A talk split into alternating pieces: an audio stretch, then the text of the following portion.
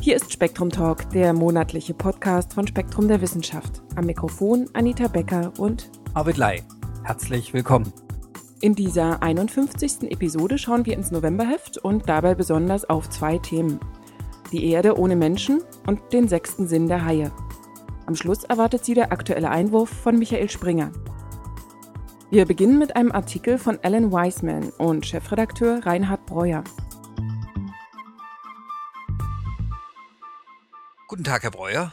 Guten Tag, Herr Lai. Wir unterhalten uns heute über das Novemberheft und, und einen für Spektrumverhältnisse doch ungewöhnlichen Artikel.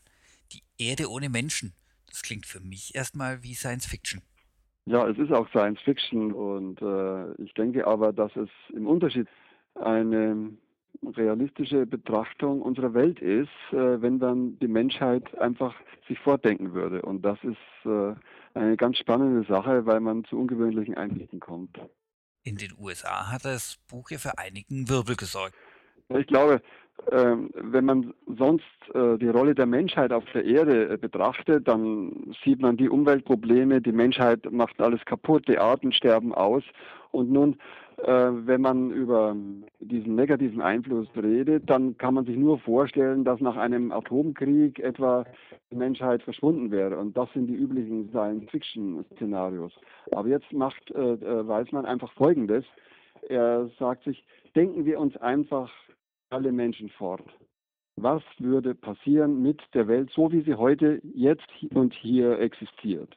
Und das ist sozusagen frei von diesen apokalyptischen äh, Endzeit-Szenarien, sondern einfach eine ganz äh, naturwissenschaftliche Betrachtung der Welt, wie sie ohne uns weiterlaufen würde. Und das hat mich auch, äh, muss ich sagen, fasziniert und ich verstehe, warum in den USA das für Aufsehen äh, gesorgt hat der, der Trick dieser, dieser Idee, die Menschheit sich wegzudenken, zeigt ja im umgekehrten äh, Schluss, welchen Einfluss die Menschheit auf die Welt und die Umwelt ständig ausübt. Also wir sind durch unsere Präsenz, durch die steigende Weltbevölkerung natürlich massiv dabei, die Welt zu umzugestalten, äh, durch Landwirtschaft, eben durch die Ausbreitung der Städte, durch den Eintrag unserer Chemikalien. Und wenn man das einmal äh, quantifizieren will, dann muss man sich eben nur mal in diesem Gedankenexperiment die Menschheit fortdenken, um zu verstehen, welchen Umfang dieser Einfluss auf, die, auf den Planeten Erde hat. Okay, Herr Beuer, wie sieht die Welt aus ohne uns? Also wenn wir heute um 12 Uhr die Welt uns vorstellen, dass es keine Menschen mehr gibt, dann fängt es eben ganz, ganz praktisch an. Und, und Alan Weismann hat das am Beispiel von New York als einer großen Stadt äh, einmal durchgezogen und das, ähm, das Erste, was eigentlich ist, ist ähm, betrifft die U-Bahnen dort. Und, und nicht viel anders ist es in an, wäre es in anderen U-Bahnen der Welt, nämlich das Wasser dringt ein. Äh, ohne ein ständiges Abpumpen würden innerhalb von ein, zwei Tagen alle U-Bahnen absaufen. Das stellt man sich gar nicht vor. Zum Beispiel bei New York, das liegt sehr tief. Das war eine Insel, die bewaldet war, wie sie besiedelt wurde vor einigen hundert Jahren. Und ähm, diese würden sich zuerst füllen. Und, und schon nach einer Woche äh, würde in einer zweiten Stufe äh, würden die Kraftwerke ähm, Schaden erleiden, ähm, zu kurz, würde wegen des Wassereinbruchs Kurzschlüssen kommen. Äh, die Kernkraftwerke würden sich abschalten, die Kühlsysteme würden nicht mehr funktionieren und es würden vielleicht auch die Kernreaktoren, der ein oder andere, äh, in Brand geraten. Also mhm. das äh, wären schon die unmittelbaren Auswirkungen innerhalb weniger Tage. Mhm. Und danach setzt sozusagen das Wetter und das Klima ein. Ähm, jeder kennt abgelegene Straßen, wo die Stra die, der Teerbelag sich aufwölbt, äh, Risse bekommt. Das würde jetzt im, im Zuge der Jahreszeiten einsetzen.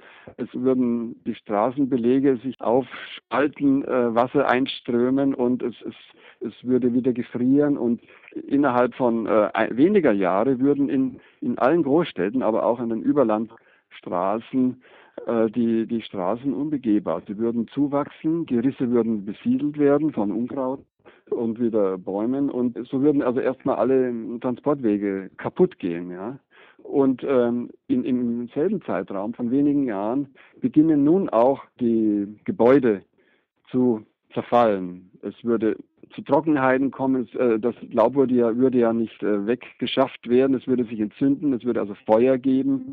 Äh, und so würden die Gebäude, die vom Wasser zum Teil unterströmt werden, ähm, Risse bekommen, Gefrier, Tauzyklen erleiden, würden also die, die Gebäude auch allmählich zerfallen und man ähm, man schätzt, so schätzt auch Ellen Weismann, innerhalb von 100 Jahren die meisten Gebäude schon ähm, zerstört sein. Auch die Brücken würden vielleicht noch zwei, drei Jahrhunderte aushalten und dann sind auch die, die Brücken am Ende. Und man kann sagen, vielleicht nach 400, 500 Jahren würde New York wieder so aussehen wie vor der Besiedelung, nämlich äh, ein geschlossenes Waldgebiet sein.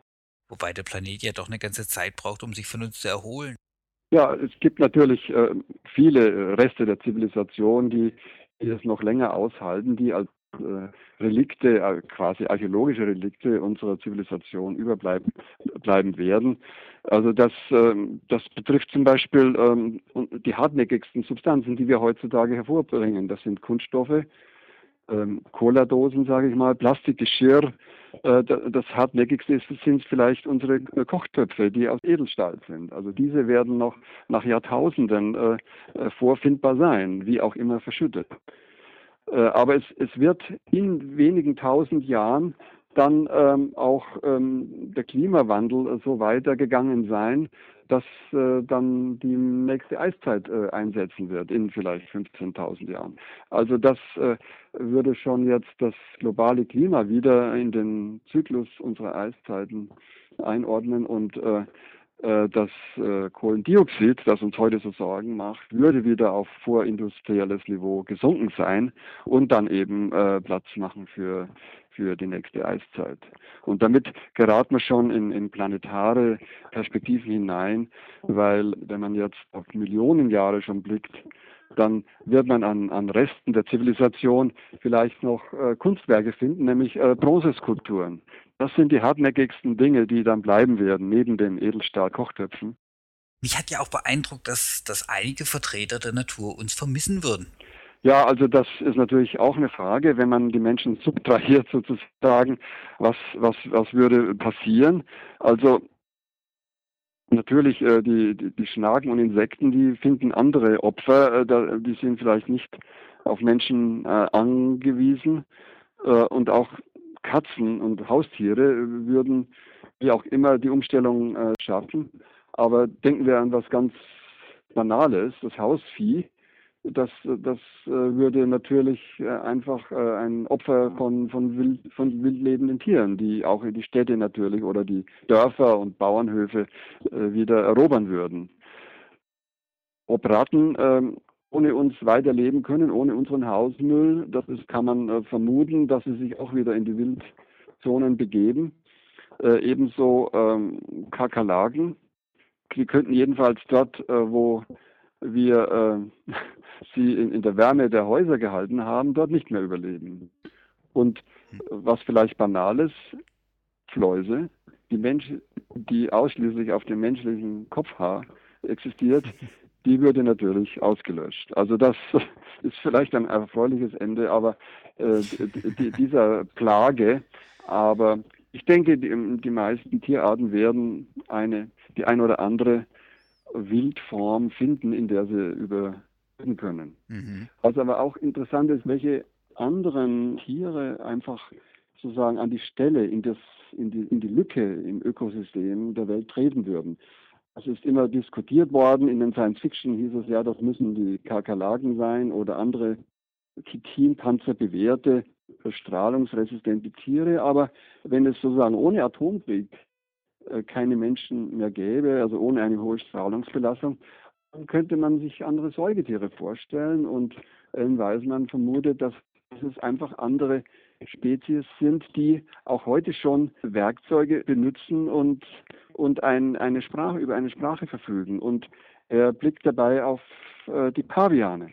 Die Paviane sind heute neben dem Homo sapiens äh, die äh, Säugetiere mit äh, dem größten Gehirn. Und äh, unter den Primaten jetzt. Und die haben sich ähnlich wie der frühe Mensch äh, an das Leben in der Savanne angepasst. Also Wenn man jetzt eine Evolutionsentwicklung über einige Millionen Jahre äh, diesen Tieren einräumt, ist es nicht unvorstellbar, dass äh, die Paviane an unsere, sozusagen unsere Rolle in der, im Ökosystem übernehmen könnten und vielleicht auch wieder eine zivilisatorische Entwicklung, vielleicht nicht wie unsere, aber doch in, in einer gewissen kulturellen Struktur aufbauen könnten. Das ist nicht undenkbar.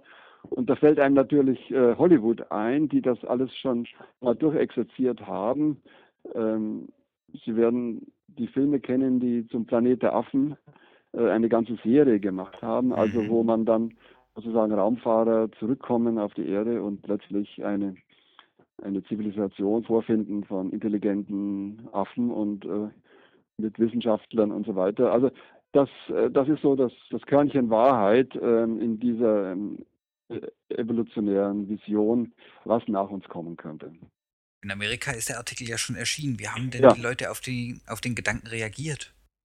Ja, natürlich mit Entsetzen, weil natürlich es ist immer sehr schwer, äh, sich selbst wegzudenken und äh, das ist sofort mit Verlustängsten äh, befrachtet und äh, man sagt, oh Gott, äh, nein, alles nur das nicht und, und man fängt plötzlich an, aber auch ähm, den Wert der eigenen Kultur, der eigenen Zivilisation gewärtig zu werden und, man, man fängt plötzlich an zu betrachten, ähm, wie fragil und wie zerbrechlich und wie zerstörbar das auch alles ist, was, was die Menschheit hier in den letzten Jahrtausenden hervorgebracht hat.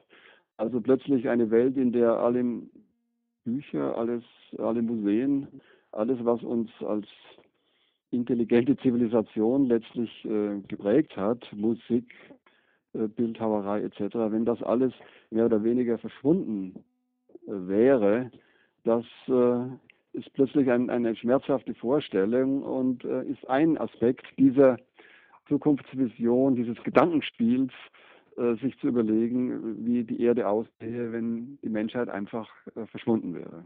Naja, so oder anders, wir werden es nicht mehr erleben, wenn wir nicht mehr da sind. Herr Breuer, vielen herzlichen Dank. Bitte schön, Herr Lai. Den ganzen Artikel finden Sie in der November-Ausgabe von Spektrum der Wissenschaft. Das Buch Die Erde ohne uns von Alan Weisman ist bei Pieper erschienen. Im Novemberheft finden Sie auch eine Diskussion über die Entstehung des Lebens. Das spontane Auftreten eines großen, selbstreplizierenden Moleküls ist zwar eine weithin akzeptierte Erklärung, wahrscheinlicher allerdings sind ineinander gekoppelte Zyklen energiegetriebener Reaktionen zwischen kleinen Molekülen. Zudem geht es um die Zukunft der Raumfahrt, dreidimensionale Displays und, darüber spricht nun Arvid Lai mit Spektrum-Redakteurin Adelheid Starnke, den sechsten Sinn der Haie. Hallo Frau Starnke, schön, dass Sie wieder bei uns sind. Ja, guten Tag, ich freue mich auch. Wir sprechen heute über Haie und bei denen über den sechsten Sinn. Wie müssen wir uns das vorstellen? Der berühmte sechste Sinn der Haie. es handelt sich um einen Elektrosinn, um etwas ganz Erstaunliches, was es aber doch bei sehr vielen äh, Fischen gibt, äh, auch bei einigen anderen Tieren, äh, was man aber sehr, sehr spät erst herausfand. Der sechste Sinn, das bedeutet in dem Fall, die Haie können ganz feine elektrische Felder wahrnehmen, also extrem schwache elektrische Felder. Ähm, eine Zahl wird angegeben in unserem Artikel. Sie messen eine Spannung von 10 Milliardstel Volt auf einen Zentimeter. Das würde bedeuten, man würde eine Batterie von 1,5 Volt zwischen New York und Florida aufbauen. Einen Pol bei New York in den Atlantik und einen vor Florida in den Atlantik stecken. Wenn man das an- und ausschalten würde, würde der ein Hai das merken können. Hm. Wie kann sowas funktionieren? Ja, es sind Strukturen im Kopf, mit denen der Hai misst. Es sind Sinnesorgane, die heißen die sogenannten lorenzinischen Ampullen. Das sind, muss man sich vorstellen, feine Poren in der Haut. Viele feine Poren rund um die Schnauze, um den Kopf. Sieht aus, als hätte der Hai sich nicht richtig rasiert. ähm, die führen in feine Kanäle, die mit einem Gel gefüllt sind und äh, gut elektrisch isoliert sind. Das heißt, diese feinen Spannungen leiten bis an die Basis dieser Kanäle, die so wie feine Spaghetti-Nudeln den Kopf unter der Kopfhaut liegen und die zu Sinneszellen führen. Und an diesen Sinneszellen werden dann diese winzigen Erregungsunterschiede gemessen, also diese winzigen Spannungsfelder werden gemessen. Und was macht er dann mit diesem Wissen? Ja, warum brauchen die Haie ein solches Sinnesorgan? Man weiß ja, sie können sehr gut riechen, sie können auch sehr gut hören, sie können auf große Distanz wahrnehmen, ob da eine Blutspur irgendwo im Meer ist und schwimmen dann darauf zu. Ähm, unser Autor hat äh, herausgefunden, wozu die Haie dann außerdem noch diesen äh, Elektrosinn brauchen. Sie äh, orientieren sich zunächst nach der Nase und wohl auch nach dem Gehör, wenn sie Beute orten, also zum Beispiel Blutspuren orten. Wenn sie sehr nah bei der Beute dran sind, scheinen sie sich aber nur noch nach dem Elektrosinn zu richten. Das heißt, wo sie zubeißen, das äh, bestimmt ein elektrisches Feld, ein feines elektrisches Feld, das sie wahrnehmen. Also wo Blut austritt zum Beispiel. Jedes Tier, das im Wasser lebt, baut um sich herum ein schwaches elektrisches Feld auf. Allein dadurch, dass sein Herz schlägt, allein dadurch, dass es eine Muskulatur hat, die eine Spannung erzeugt. Und diese winzig feinen Felder können die Hai mit diesen speziellen Strukturen wahrnehmen. Der kann also wirklich erkennen, wo ist seine Beute und äh, an welcher Stelle beiße ich am besten zu, wo, wo äh, schnappe ich den am besten, wo am geschicktesten. Und in der letzten Sekunde vor dem Zubeißen orientiert er sich tatsächlich offensichtlich nach dem elektrischen Sinn. Das erklärt vielleicht auch eine Beobachtung, die äh, man macht, wenn Menschen von Haien angegriffen werden. Es kommt vor, dass dann jemand anders diesen Menschen versucht zu retten, der schon blutet und der Hai ist immer noch in der Nähe und beißt immer wieder zu wird dann der Retter überhaupt nicht angegriffen, sondern der, der schon blutet, wird angegriffen. Also möglicherweise richtet sich der Hai auch in dem Augenblick in diesem ganzen Gewirbel da im Wasser und in diesem äh, eigentlich trüben Wasser, das ja voller Blut ist, tatsächlich auch nach seinem Elektrosinn, wenn er dann zubeißt. Lorenzini hat ja vor einigen Jahrhunderten schon gelebt und manche Erkenntnisse sind ja gar nicht mehr so neu. Ja, es ist eine lange Entdeckungsgeschichte gewesen. Man staunt eigentlich, wie spät wirklich erkannt wurde, was diese Sinnesorgane sollen, während man andererseits sehr früh schon wusste, dass es sie gibt, man nur nicht keine Ahnung hatte, was das eigentlich für Strukturen sind. Schon im 17. Jahrhundert hat ein italienischer Forscher, der Stefano Lorenzini, gefunden, dass da im, in der Schnauze, im Kopf von einem Hai, in der Haut diese vielen feinen Poren sind, hat genauer nachgesehen und auch erkannt, dass unter der Haut äh, viele kleine Kanäle stecken. Er konnte sich überhaupt nicht vorstellen, hat alles Mögliche spekuliert, was das denn eigentlich bedeutet. Erst im späten 19. Jahrhundert hatte man dann Mikroskope, mit denen man erkannte, dass das wohl Sinnesorgane sind, denn man sah, von dort führen feine Sinnesnerven weg, die dann sich auch vereinigen und dann äh, zum Kopf führen. Äh, erst das 20. Jahrhundert brachte dann Möglichkeiten, elektrophysiologisch zu messen, was Sinnesorgane eigentlich machen und leisten. Äh, da konnte man dann an diese Nerven ableiten, wann sie reagieren. In den 30er Jahren noch hat man festgestellt, gut, diese Strukturen da unter der Haut, die reagieren auf Kältereiz, was sie tatsächlich auch tun, auf kleine Temperaturunterschiede, auch auf Druck. Man hat dann auch äh, gemeint, ja, das sind wahrscheinlich äh, sehr feine äh, Wärmedetektoren, die, die winzige Unterschiede erkennen in unterschiedlich warmen Meeresströmungen und dann die Tiere da leiten, wenn sie sich orientieren wollen auf ihren Wanderungen. Das dauerte dann noch einige Jahrzehnte, bis klar wurde, was diese Organe wirklich machen. Geholfen haben dann Forschungen in den 1950er Jahren, als man merkte, es gibt Fische, die selbst aktiv schwache elektrische Felder aussenden. Und um 1970 erst fand ein niederländischer Forscher, dass bei den Haien noch etwas Besonderes vorliegt. Ähm, die Haie senden nämlich nicht selbst aktiv elektrische Felder aus. Sie können aber wahrnehmen mit diesen Feldern, ob da ein Beuteobjekt ist. Haie sind ja nicht die einzigen Fische mit Elektrosinn.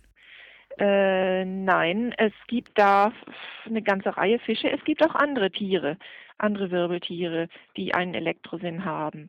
Bekannt ist den meisten Menschen sicherlich, dass es Fische gibt, wie den Elektroaal oder wie also den Zitteraal oder auch den Zitterrochen, die sehr schwere Stromstöße ausstoßen mit ihren Elektroorganen. Das ist noch eine Besonderheit. Es gibt eine Reihe von Tieren tatsächlich, die äh, feine elektrische Felder wahrnehmen. Es scheinen wohl hauptsächlich Tiere zu sein, die sich in verwirbeltem Wasser orientieren müssen oder die in, Schlag, äh, in brackigem, äh, in, in schlammigem Wasser leben. Also oft sind es auch, auch Süßwasserfische, im Amazonas zum Beispiel. Aber ich habe auch gefunden, das Schnabeltier, das in Australien, auch in wohl recht erstens nachtaktiv ist und zweitens oft wohl in brackigem, schlammigem Wasser äh, fischt, äh, auf Beutejagd geht, dass das auch einen Elektrosinn hat, der vermutlich äh, unabhängig entstanden ist. Ihr Autor macht ja auch wirklich richtig handfeste Forschung und er zeigt sich dabei auch ziemlich unerschrocken. Ja, nun hat, hat äh, ein niederländischer Forscher um schon vor einigen Jahrzehnten herausgefunden, dass ein Hai diese ganz schwachen elektrischen Felder im Aquarium angreift. Also wenn er eine Elektrode im Sand versteckt, dann kann das der Hai registrieren und meint, da ist jetzt ein Beutetier und möchte das fressen, also stößt dagegen vor. Äh, lässt dann schnell davon ab, wenn er merkt, das ist nur Metall.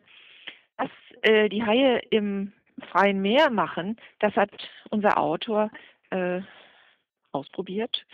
Da sind sie in einem Fiberglasboot, das extra dafür konstruiert wurde, hinausgefahren. Denn Metall konnten sie natürlich an ihrem Boot erstmal nicht brauchen.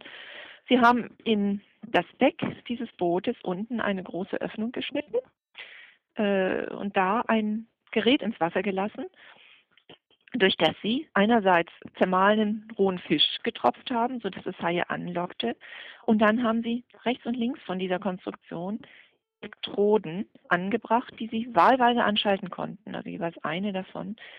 Und äh, haben geschaut, wie reagiert ein Hai, wenn er anschwimmt und äh, haben da ja, manches äh, aufregende Erlebnis gehabt, wenn dann so ein riesiger Blauhai ankommt, das Boot umzirkelt, in der Nacht das Ganze natürlich noch, dann äh, plötzlich seine Sch mit der Schnauze in dieses Loch hineinfährt, dass man denkt, gleich erwischt er die Menschen, die drumherum stehen, er möchte aber nur in diese Elektrode beißen.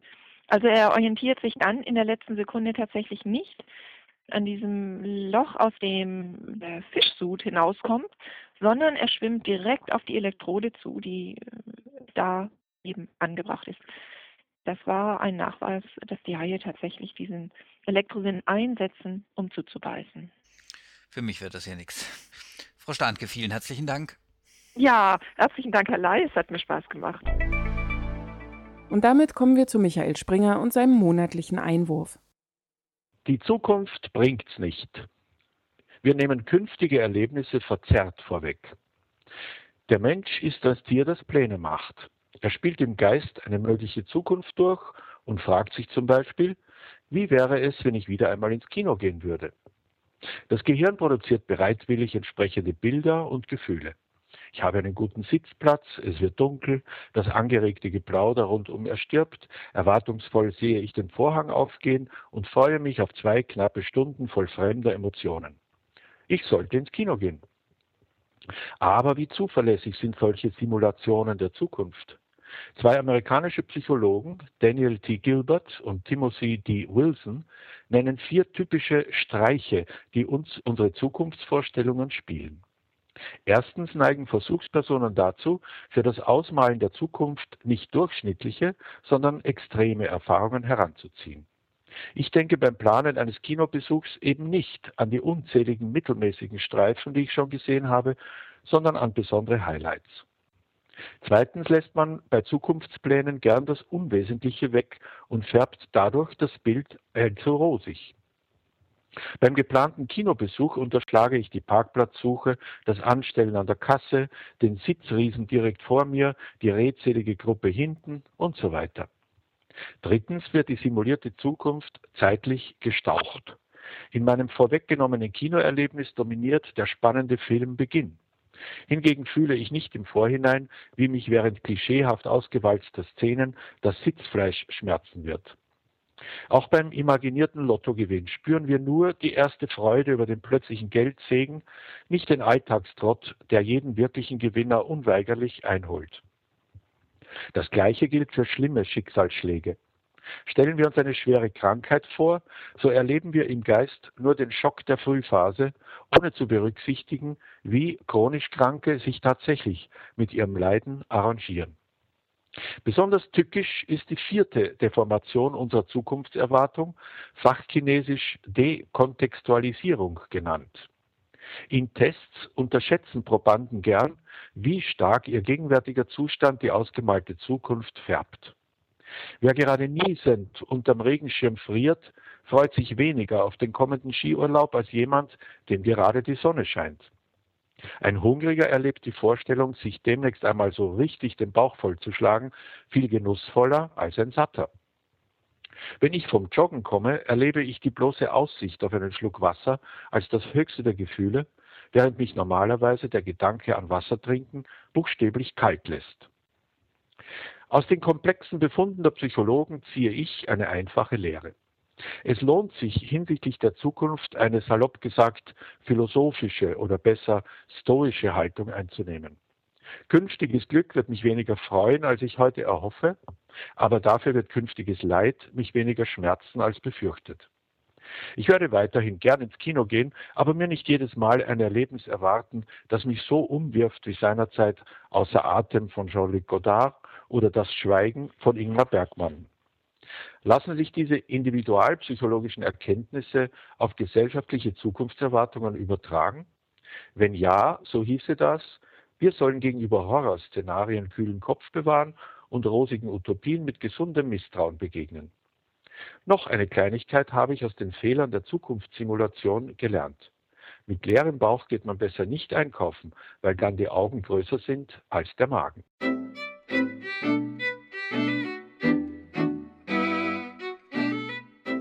Soweit Episode 51 von Spektrum Talk. Vielen Dank fürs Zuhören und alles Gute Ihnen bis zum nächsten Mal.